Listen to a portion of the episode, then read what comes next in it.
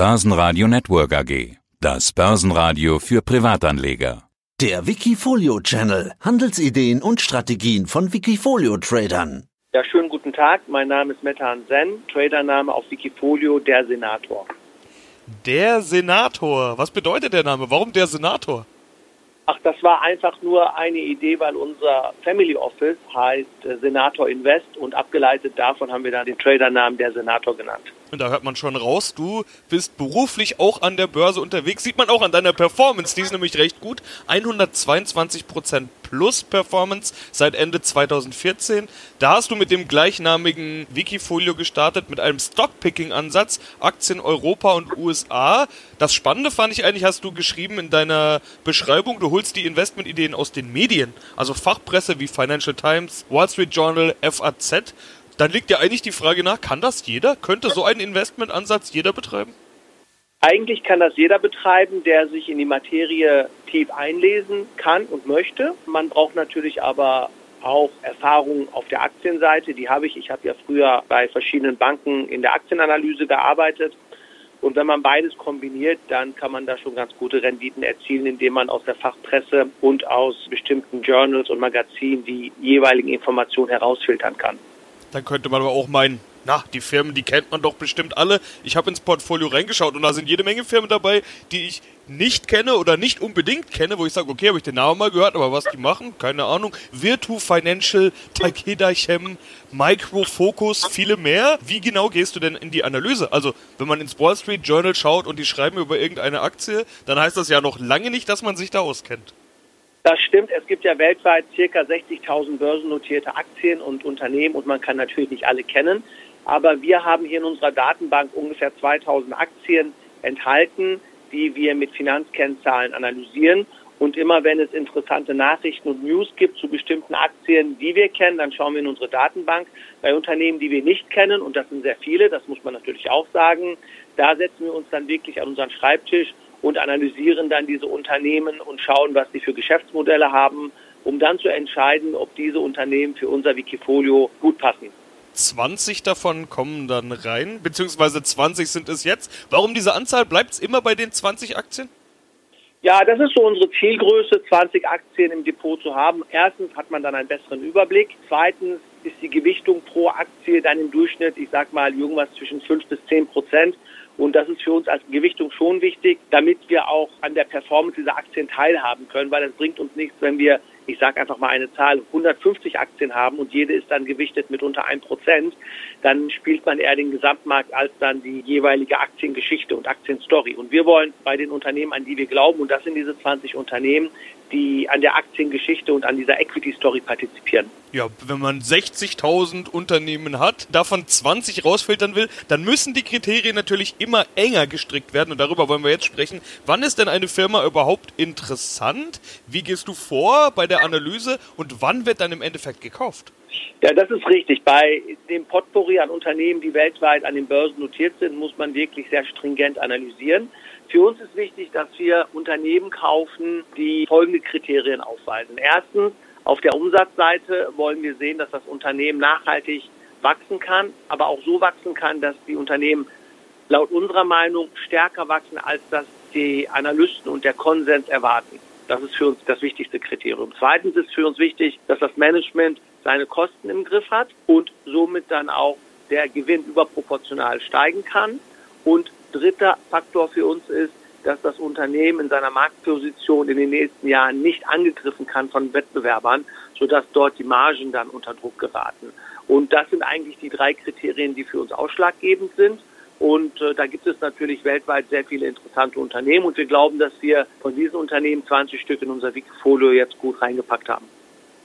Jetzt könnte man meinen, 20 Aktien, die sind dann alle ungefähr gleichgewichtet, also das wären dann ungefähr 5% für jede Aktie. Stimmt aber gar nicht. Es gibt ein paar, die sind bei 10% oder sogar drüber. Ich hatte gesehen Slack mit 11%, Teamviewer mit 10% und wenn man will, kann man Ping und Cadenz mit über 8% auch noch mit dazu nehmen. Warum sind manche so übergewichtet? Entsteht das aus der Performance oder gewichtest du da schon aktiv zu den Firmen, an die du noch mehr glaubst als an die anderen?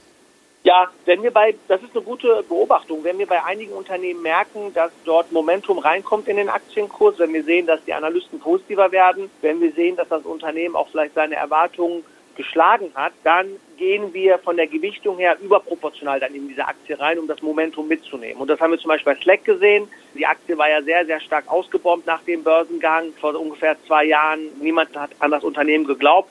Aber als dann zum Beispiel gute Nachrichten kamen, wie dass IBM-Mitarbeiter Slack nutzen sollen, dann war für uns die Aktiengeschichte sehr, sehr glaubhaft und noch glaubhafter. Und deswegen haben wir dann hier einfach aufgestockt sodass wir im Endeffekt gucken, wie ist das Momentum der Aktie und wenn wir ein Momentum sehen, dann investieren wir natürlich überproportional hier rein, das stimmt.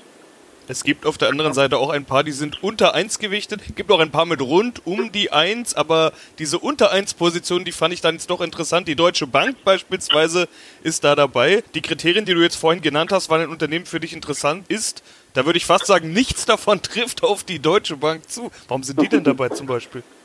Ja, Deutsche Bank ist ein sehr exemplarischer Fall. Die Aktie haben wir ungefähr vor zwei Wochen mit einer sehr kleinen Gewichtung reingenommen. Warum haben wir das gemacht? Weil wir mittlerweile gesehen haben, dass der Konsens, also die Marktschätzung für diese Aktie viel zu niedrig sind. Es war zum ersten Mal in der Geschichte der Deutschen Bank der Fall, dass kein einziger Analyst diese Aktie auf Kaufen mehr hatte. Und das war dann für uns ein Signal, zusammengenommen mit der guten Pressekonferenz, die das Management vor zwei Wochen abgegeben hat, dass man sich diese Aktie näher anschaut diese Aktie, dieses Unternehmen hat einen Abschlag von 70 Prozent auf sein Eigenkapital, wird aber nach unserer Meinung in den nächsten zwei Jahren seine Eigenkapitalkosten verdienen, weil einfach operativ sehr viel restrukturiert wurde. Und das hat der Markt noch unserer Meinung nach nicht erkannt. Deswegen haben wir jetzt eine kleine Position aufgebaut von unter einem Prozent, werden aber, wenn wir weiter zuversichtliche Nachrichten hier sehen, die Gewichtung höher nehmen. Und die anderen Positionen, die so gering gewichtet sind, sind das eher spekulativere Positionen dann? Also trifft das die Beschreibung für die Deutsche Bank, die du gerade genannt hast, so ähnlich zu? Zu den niedrig gewichteten sind das Firmen, wo er sagt, okay, da gibt es vielleicht Kurspotenzial, aber die anderen Kriterien, nachhaltiges Wachstum, gute Gewinne und so weiter, sind vielleicht nicht unbedingt erfüllt, aber das könnten schon der ein oder andere Kurs garant werden, wenn alles klappt? Ja, das ist genau, das ist genau der Fall. Wir tasten uns am Anfang immer ein bisschen langsamer an die Sachen ran weil wir wollen nicht einfach alles auf eine Karte setzen und deswegen sind wir da immer relativ vorsichtig. Deswegen ist es auch so, dass bei diesen 1% Positionen, die wir zum Beispiel haben oder bei den Aktien, die wir unter 1% gewichtet haben, dass wir dort dann mit der Zeit schauen, ob unsere, ja, ich sag mal, Vision richtig ist oder nicht und dann würden wir weiter hochgewichten. Also als Beispiel, wir haben jetzt zum Beispiel Zoom-Video reingenommen. Warum? Wegen dieses Coronavirus-Themas in China reisen die Menschen weniger, es gibt weniger Geschäftsmeetings, viele Messen sind abgesagt worden, wie zum Beispiel auch jetzt die Mobilmesse für Mobiltelefonie in Barcelona. Und dann weichen die Menschen natürlich auf äh, Telekommunikation aus und auf Teleconferencing und Televideo. Und da ist Zoom einer der Marktführer und da haben wir einfach jetzt auch mal eine kleine Position aufgebaut. Und die werden wir wahrscheinlich auch dann weiter ausbauen, genau wie bei der Deutschen Bank, wenn wir sehen, dass da mehr Momentum in die Aktie reinkommt. Das gleiche ist zum Beispiel bei FactSet der Fall oder bei GW Pharma, die im Bereich Cannabis aktiv sind oder FactSet, die Dateninformationssysteme für Börsen liefern. Wenn wir dort sehen, dass das Momentum weiter sich aufrecht hält, dann würden wir da auch weiter investieren, richtig. Einige sind aber auch ganz deutlich im Plus. Advanced Micro Device 255 Prozent, na, 254 Prozent rund sind es jetzt. Lattice Semiconductor 166, als ich vorhin mal geschaut habe. Jetzt sind es gerade 167,4 Prozent plus zum Zeitpunkt des Interviews. Wird es ja. da mal Zeit, irgendwie Gewinne mitzunehmen? Ich habe geschaut, wie oft tradest du denn? Und da sind ja doch alle paar Tage mal irgendwie Trades dabei. Äh, bei so einem ja. dicken Plus könnte man sich doch mal überlegen, da auch mal abzubauen. Ja, also zum Trading, wir sind keine Heavy Trader, sondern wir sind da eher konservativ und nachhaltig. Wir versuchen so wenig wie möglich zu traden, um auch die Transaktionskosten niedrig zu halten. Bei Advanced Micro sind wir jetzt mit 5,7 Prozent gewichtet, das ist richtig. Wir waren aber vor drei Wochen ungefähr bei 15 schon. Das heißt, da haben wir 10 Prozentpunkte, also knapp 66 Prozent runtergefahren des Exposures, weil die Aktie dann wirklich gut, gut gelaufen ist. Aber ich glaube, es war auch richtig, dort Gewinne mitzunehmen und die Position ein bisschen runterzufahren. Insbesondere wenn man sieht, dass zum Beispiel heute Apple auch ein Profit Warning gebracht hat wegen des Coronavirus-Themas in China. Bei Lattice sind wir auch sehr gut gefahren. Und wir gucken uns das natürlich immer täglich und wöchentlich an, ob man da dann bestimmte Positionen trimmt. Aber ich glaube, bei Advanced Micro Devices war das der richtige Schritt, weil dann die Position einfach mit der Zeit auch zu groß geworden ist. Aber natürlich hofft man, dass man solche Performances auch oder so eine Performance auch immer wiederholen kann. Und mit Slack und Teamviewer und auch mit Ping an Healthcare in China haben wir, glaube ich, drei gute Aktien, die von der Performance her nochmal in Wikifolio gut durchschlagen können, was die Ergebnisse anbelangt. Und bei Minuspositionen, PKP Cargo, mhm. 28% im Minus beispielsweise mhm. gerade, da mhm. lag ihr falsch. Wie gehst du damit um? Ja, also wenn man jetzt sich die Performance anschaut, da haben wir zum Beispiel PKP Cargo aus Polen, da sind wir knapp minus 30 Prozent, das ist richtig. Oder auch bei Vivorion, da sind wir mit knapp minus 16 Prozent dabei, wobei ich sehe gerade, das sind die einzigen zwei oder drei Positionen, die eine negative Performance haben von insgesamt 20 Aktien. Das gehört halt zum Investorleben dazu. Nicht? Man muss auch, wie beim Boxkampf auch, auch mal einen Schlag einstecken können. Wichtig ist, dass man über die zwölf Runden den Boxkampf gewinnt. In diesem Fall ist es so, dass wir an diese Position glauben, auch am PKP Cargo. Die sind ja im Bereich Schiene und Schienentransport sehr aktiv, einer der größten europäischen Schienenlogistiker. Und wenn man die CO2- und Umweltdiskussion sich anschaut und auch die Transformation von der Straße hin zur Schiene, dann wird PKP Cargo über die Zeit auch wieder kommen. Da sind wir zuversichtlich und ich bin auch jemand, der, wenn eine Aktie, die gut ist oder ein Unternehmen, das gut ist, auch mal performancemäßig ins Negative rutscht, dann schrecken wir und scheuen wir auch nicht davor zurück, diese Position dann auch ein bisschen weiter aufzubauen. Deine 12-Monats-Performance ist übrigens bei 25% plus, also nochmal mehr als der Durchschnitt von 16,6% mhm. normalerweise mhm. im Jahr. Kann sich ja eigentlich auch schon sehen lassen, diese 16,6%, aber jetzt mhm. 25, also nochmal mehr. Was lief besser als sonst? Okay, die Börsen sind auf Allzeithochs geklettert in dem Zeitraum, aber bei Stockpicking ist ja fast egal, was die Indizes tun. Ja, das ist richtig. Ich meine, bei uns war der Vorteil wirklich, dass wir viele Technologieaktien aus Amerika im Portfolio hatten. Die sind halt enorm gut gelaufen. Wenn man sich zum Beispiel als Benchmark den Philadelphia Semiconductor Index anschaut, der hat letztes Jahr knapp 55 Prozent gemacht. Also da sind wir eigentlich sogar noch unter dieser Performance geblieben. Aber grosso modo hat uns das geholfen, dass wir stark in Amerika waren.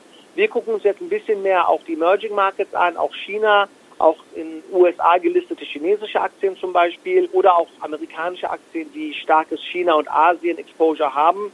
Die werden meiner Meinung nach in der Zukunft weiterlaufen und das sollte dann auch Ergebnis- und Performancebeiträge liefern. Eine Position fehlt noch, die habe ich noch nicht angesprochen, deine Cash-Position. 8,9 Prozent ja. aktuell. Das ist nicht wenig, aber es wurde ja auch zuletzt was verkauft, hast du ja gerade schon angedeutet. Mhm. Ist das jetzt quasi eine Zufallsposition, weil eben gerade verkauft wurde und deshalb gerade Liquidität da ist? Oder ist das eine Möglichkeit für neue Investitionschancen? Ist das eine übliche ja. Position an Cash ja. für Spielraum? Also, ja, wie ist das einzuschätzen? Ja, das, das ist ein guter Punkt. Die Cash-Position ist relativ hoch bei uns im historischen Vergleich aktuell mit knapp 9% Punkten, aber die werden wir wieder runterfahren auf zwei bis drei Prozent. Wir haben relativ interessante Unternehmen gefunden, in die wir investieren werden und auch investieren können, sodass man da ruhig ein bisschen drauf gespannt und gebannt sein darf. Da werden wir schon ein paar schöne Sachen aus dem Hut zaubern, sodass wir dann hoffentlich unsere langjährige Performance von 16 Prozent auch weiterhin schlagen können. Aber nochmal, um auf die Cash-Position zurückzukommen,